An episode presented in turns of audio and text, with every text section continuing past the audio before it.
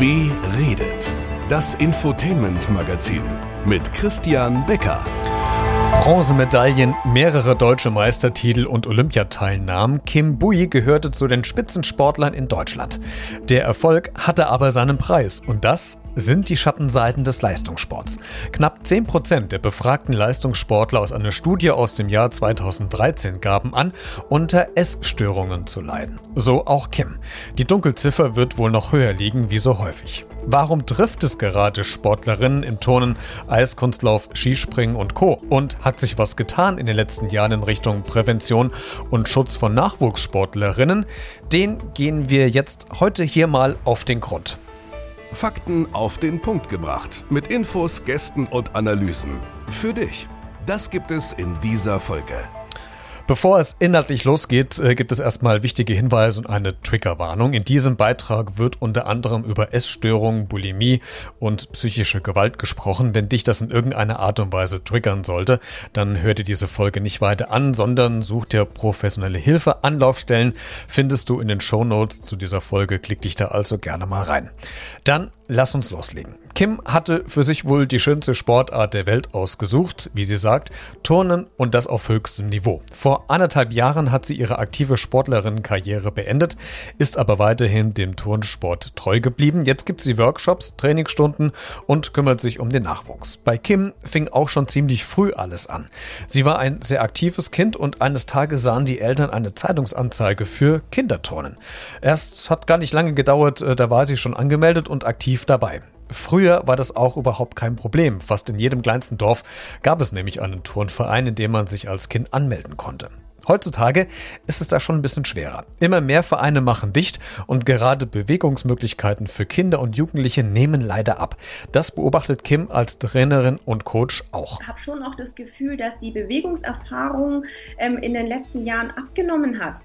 Weil woher sollen Kinder denn lernen, sich zu bewegen, motorische Erfahrungen machen? Das kann man total gut in so einem Kinderturnen machen, wo es alles spielerisch herangeführt wird und man da wirklich seinen Körper auch kennenlernt. Und das ist tatsächlich in den Jahren verloren gegangen. Und je älter man dann natürlich wird, desto weniger lernt man ja dann dazu oder erlernt sich dann solche motorischen Fähigkeiten. Und vor allem, was wahrscheinlich in den nächsten Jahren oder in den auch jetzt kommenden Generationen noch viel häufiger zu sehen ist, neben, diesen, neben dieser schlechten Körperhaltung, ist dieses klassische Turtleneck. Also dadurch, ja. dass man halt natürlich immer in den Computer reinschaut oder vor allem auf dem Handy immer tippt, äh, ist diese Haltung, wenn man sieht, dass der Kopf so nach vorne geht, das wird, da bin ich mir so sicher, noch vermehrter zu sehen sein.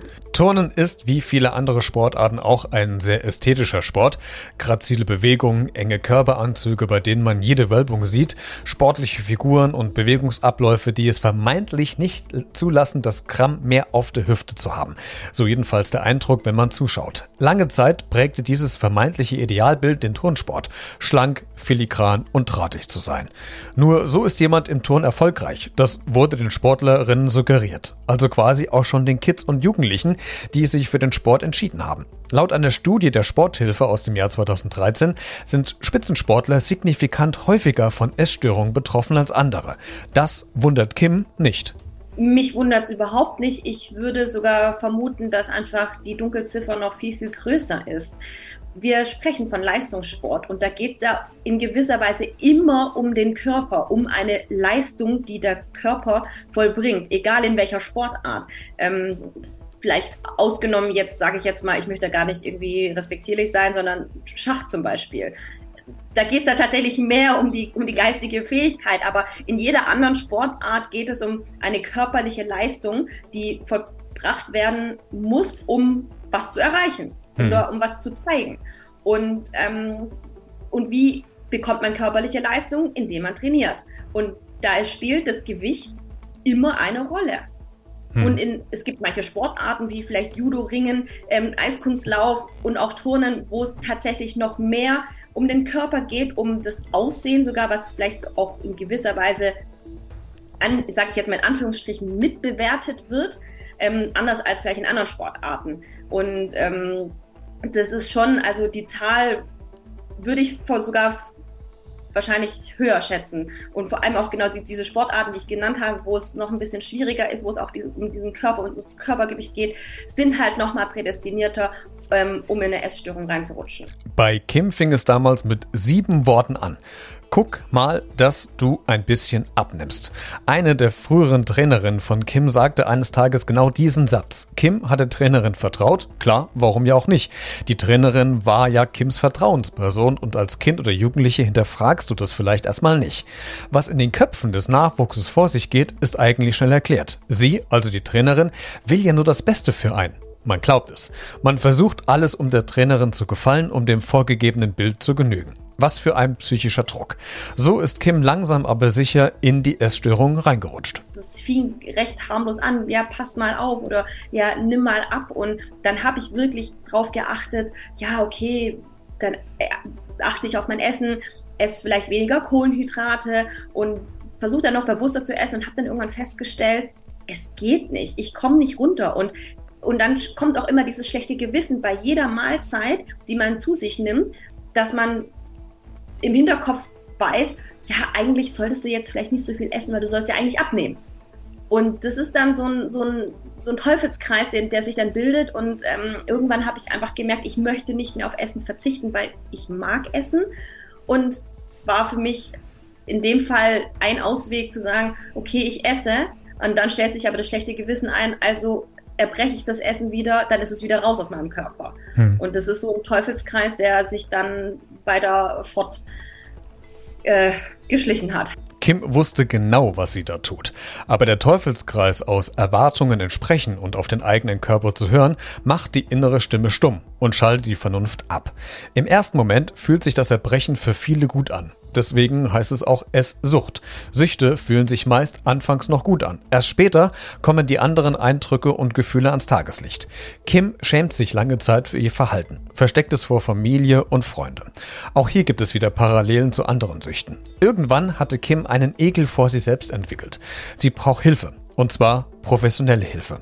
Ich hatte das Glück, dass damals eine andere Trainerin auf mich zukam und mich darauf angesprochen hatte, beziehungsweise auch gesagt hat, hey, ich weiß, dass du dein Essen systematisch erbrichst und ich will, dass du dir professionelle Hilfe holst. Und das war so für mich wie so eine Pistole auf die Brust setzen. Okay, ich wusste, jetzt muss ich mir Hilfe holen. Und heute rückblickend muss ich auch sagen, war das schon ein bisschen krass, weil ich war da noch minderjährig und bin dann alleine losgelaufen. Ich habe mich ja niemandem anvertraut. Ich habe nicht mit meinen Eltern gesprochen, auch nicht mit meinen Trainern und Trainerinnen, sondern habe da selber, ich weiß gar nicht, ob das jetzt Google war oder ob es damals noch ein Telefonbuch war, habe ich mir echt die Nummern rausgesucht ähm, nach Therapeutinnen und ähm, habe da angerufen. Bin tatsächlich das, zur ersten Therapeutin gegangen, habe da so ein Erstgespräch mit ihr geführt und es hat sich irgendwie seltsam angefühlt. Ich dachte mir so, irgendwie ist es komisch, ich schaue mir noch eine zweite an. Und bin dann auch zur zweiten alleine hin und habe da das Gespräch geführt und habe mich da gut aufgehoben gefühlt und bin dabei geblieben.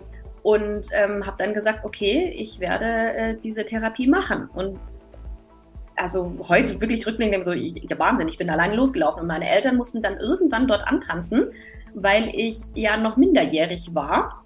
Und ähm, dann hat da meine Therapeutin das meinen Eltern erzählt und ich glaube, da ist so eine kleine Welt für die mal kurz zusammengebrochen, weil das so war, ja, wie unsere Tochter hat sowas, macht sowas und das war für die total schlimm und ähm, ja, es ging auch sehr, sehr lange tatsächlich die Therapie. Und ich bin aber froh, dass ich jemand hatte, der da neutral drauf geschaut hat, der auch nicht aus dem Sport selbst kam, der nichts mit dem Sport zu tun hat, aber auch nicht irgendwo aus einem, ja, aus meinem Kreis, aus meinem Dunstkreis war, sondern einfach eine Anlaufstelle hatte, mit dem, mit der ich einfach ja über all meine Probleme sprechen konnte. Und das tat gut. Etwa sieben Jahre hat es gedauert, bis Kim sich aus der Sucht gekämpft hat. Öffentlich gemacht hat Kim ihre Situation auf Social Media, unter anderem über Instagram. Dort tritt sie in die Öffentlichkeit und gibt einen Einblick, den viele erstmal nicht bekamen, weil auch nicht über das Thema öffentlich gesprochen wurde. Kim bekommt viele Rückmeldungen von außen, zusprechende Worte und auch Betroffene melden sich bei Kim. Ehemalige Wegbegleiterinnen melden sich auch bei ihr. Kim tut diese Art von Rückmeldung Rückmeldung gut, da sie ihr Leid ja jahrelang mit sich geschleppt hat und nun erfährt, welchen Zuspruch sie bekommt. Sie hat früher häufiger gedacht, sie sei allein mit der Thematik. Jetzt erfährt sie, dass es viele andere gibt, denen es genauso geht oder ergangen ist. Ende 2020 gab es dann ein sprichwörtliches Beben in der Turnwelt. Missstände wurden aufgedeckt rund um psychische Gewalt und Essstörungen bei Spitzensportlern am Olympiastützpunkt in Sachsen. Die Frage ist jetzt, ein paar Jahre später, hat sich was getan in den letzten Jahren? Es hat sich insofern was getan, dass darüber gesprochen wird, dass darauf hingewiesen worden ist, dass da ein gewisses Bewusstsein dafür herrscht. Aber ich weiß nicht, woran es liegt, aber vermutlich, weil wir halt im Leistungssport sind und viele auch der Meinung sind, dass das in gewisser Weise dazugehört, finde ich, dass noch nicht allzu viel also spürbar passiert ist. Ich glaube, dass vieles im Hintergrund auch schon passiert und vieles auf irgendwie auf den Weg gebracht worden ist. Aber ähm, ja, ich meine, manchmal braucht es auch, dass es bestimmte ähm, Leute quasi, die in diesem System sind, ähm, dann auch wirklich bei denen ankommt oder Vielleicht sind auch einige schon zu alt, die es da nicht umsetzen können, dass dann irgendwann erstmal eine neue Generation kommt. Und sowas braucht, glaube ich, seine gewisse Zeit, bis wenn es kommt. Ich wünsche es mir, dass da noch bewusster darauf geachtet wird, dass da hingeschaut wird und dass daran gearbeitet wird. Ähm, und ich glaube, dass wir da jetzt in den noch so ein bisschen immer noch schon, also in den Anfängen stecken in diesem Wandel, sag ich jetzt mal. Die Schattenseiten des Leistungssports hat Kim öffentlich gemacht. Mehr dazu kannst du auch in ihrem Buch nachlesen. Den Link zum Buch und zu weiteren Anlaufstellen findest du in den Show Notes zu dieser Folge. Such dir Hilfe, wenn du welche benötigst und wenn du eines heute mitnehmen könntest, wäre es, dass man sich dafür nicht schämen muss, Hilfe in Anspruch zu nehmen. Es geht um deinen Körper und um deine Gesundheit und das sollte das Wichtigste vor allem für dich sein. Musik